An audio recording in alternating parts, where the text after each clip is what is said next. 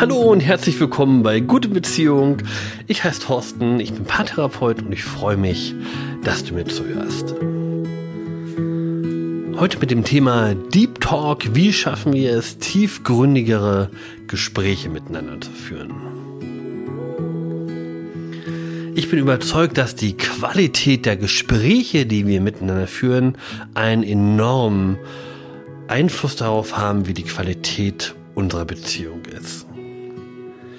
Und wir kennen es bestimmt alle, wenn man eine Weile miteinander in Beziehung ist, wenn man sich lange kennt, die Gesprächsthemen werden weniger, ganz egal, ob es um Freundschaften geht oder um romantische Beziehungen.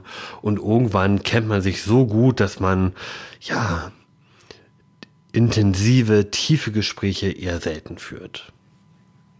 Und dazu kommt der ganze Stress, den man im Alltag hat, der dazu führt, dass es ganz viel um Orga geht und ganz wenig um Beziehung oder um, um Romantik.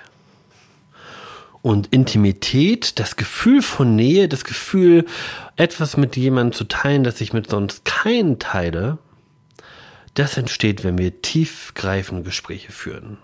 Das entsteht durch Deep Talk.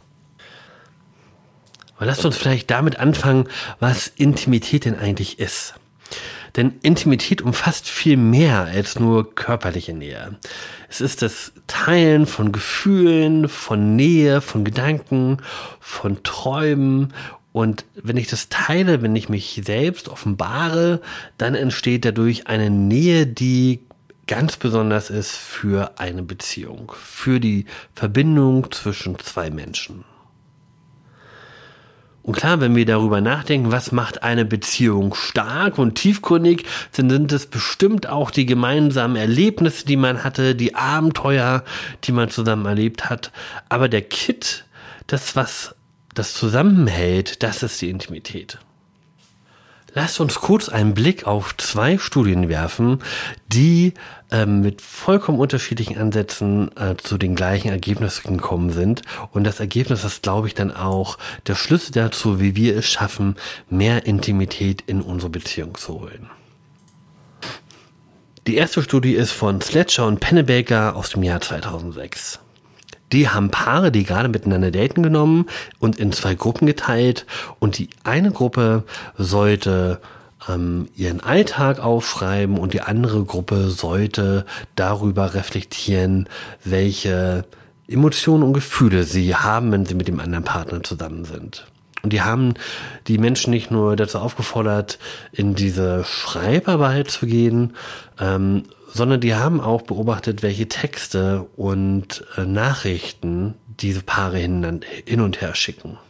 Und die haben festgestellt, dass die Menschen, die in Selbstreflexion gehen und über ihre Emotionen nachdenken, dass die ihre Emotionen auch eher mitteilen. Und dass dieses Mitteilen von Emotionen dazu geführt hat, dass die Paare in der Regel zusammengeblieben sind, im Gegensatz zu den Paaren, die sich über ihren Alltag ausgetauscht haben.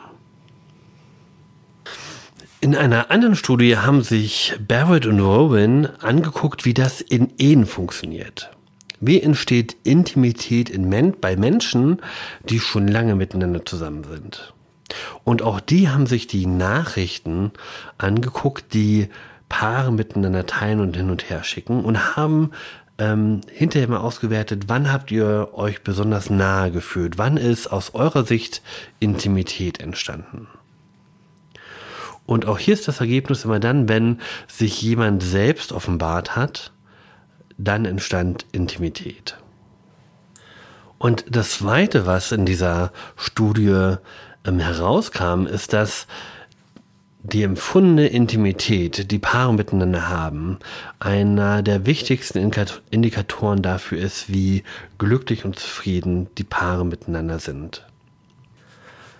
Das heißt, tiefgreifende Gespräche zu führen, ist nicht nur etwas, das ähm, wir uns in unserer romantischen Welt vorstellen, weil es irgendwie dazugehört, sondern das ist tatsächlich ein Schlüssel dazu, wie wir glücklich in unseren Beziehungen sein können.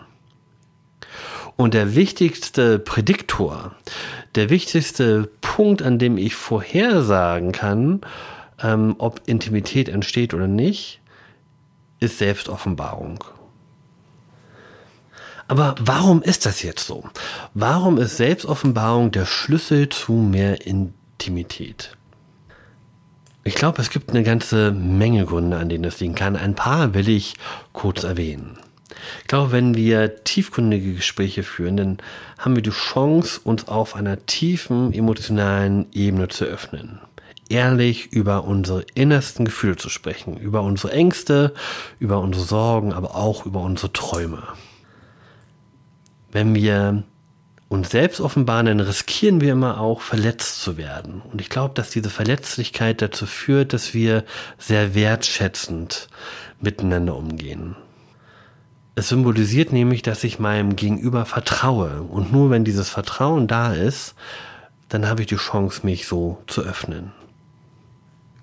Wenn ich das mache, wenn ich mich öffne, wenn ich dem anderen zeige, wie es mir wirklich geht, wenn ich mich im im übertragenen Sinne nackig mache, dann gebe ich meinem Partner die Chance, mich wirklich zu verstehen, mich wirklich zu sehen, so wie ich bin. Und ich glaube, das ist das, was Intimität befördert. Und ich glaube, die größte Hürde, gerade wenn man schon ein bisschen länger zusammen ist, ist der Alltag, ist der Zeitmangel wenn der Tag so vollgepackt ist, dass ich von morgens bis abends beschäftigt bin und dann äh, erschöpft ins Bett sinke, da ist keine Zeit für tiefgreifende Gespräche. Die Zeit, die muss ich schaffen. Und wenn ich jemanden schon sehr, sehr lange kenne, dann kann mir der Fehler unterlaufen, dass ich meine, es ist schon alles gesagt und ähm, ich kenne den anderen schon so gut, da kann ich gar nicht mehr mehr erwarten an Tiefgründigkeit. Eine weitere Hürde können sein, dass ich tatsächlich auch ein Stück weit Angst habe, verletzt zu werden. Denn es kann schon beängstigend sein, sich jemand zu öffnen und jemand zu zeigen, wie ich mich fühle. Und es fällt mir umso schwerer, wenn ich das Gefühl habe, es schwelen Konflikte in unserer Beziehung und wenn ich mich jetzt selbst offenbare und mich zeige, dann macht mich das angreifbar und ähm, vielleicht nutzt mein Partner ähm, das aus. Meine Erfahrung ist allerdings genau das Gegenteil. Meine Erfahrung ist, dass wenn wir uns verletzlich zeigen, wenn wir zeigen, wie es uns wirklich geht, dass ähm, es in der Regel dazu führt, dass unser Gegenüber viel Verständnis für uns hat und uns mehr zuhört als sonst. Und es gibt einen letzten Grund, über den ich reden möchte, ähm, wobei das keine abschließende oder allumfassende Liste ist. Ähm, aber häufig, ähm, häufig sind es auch Kommunikationsschwierigkeiten. Ich würde mich gerne öffnen, ich würde gern zeigen, wie es mir geht, aber ich weiß einfach nicht, was ich sagen soll.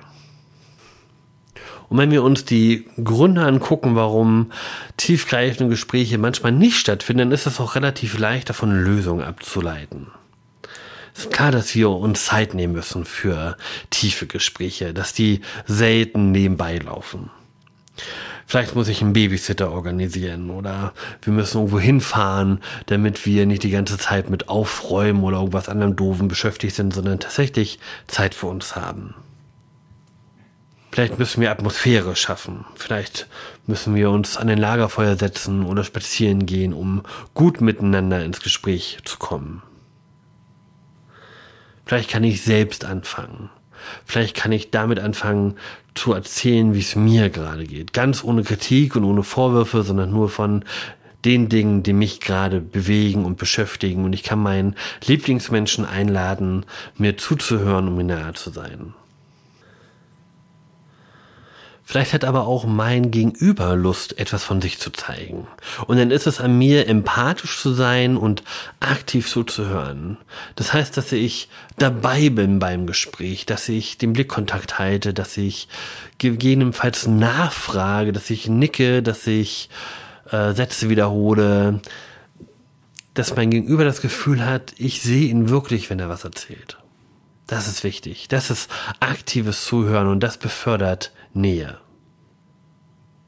Und wenn ihr jetzt nicht wisst, wie ihr anfangen sollt, dann habe ich für euch Fragen zusammengestellt. Ich habe, ich glaube, es sind 20. Ja, Ich habe für euch 20 Fragen zusammengestellt, die ihr in den Shownotes findet. Nehmt euch eine Frage mit und das nächste Mal, wenn ihr mit eurem Lieblingsmenschen spazieren geht, dann beantwortet die Frage und fangt an zu erzählen. Und seht zu, dass ihr Nähe und Intimität herstellt. Denn, wie ich am Anfang gesagt habe, ist das mit der wichtigste Schlüssel für eure Beziehung. Ich wünsche euch ganz viel Erfolg und ganz viel Spaß dabei, ähm, miteinander ins Gespräch zu gehen und euch wieder näher zu kommen. Bis zum nächsten Mal, euer Thorsten.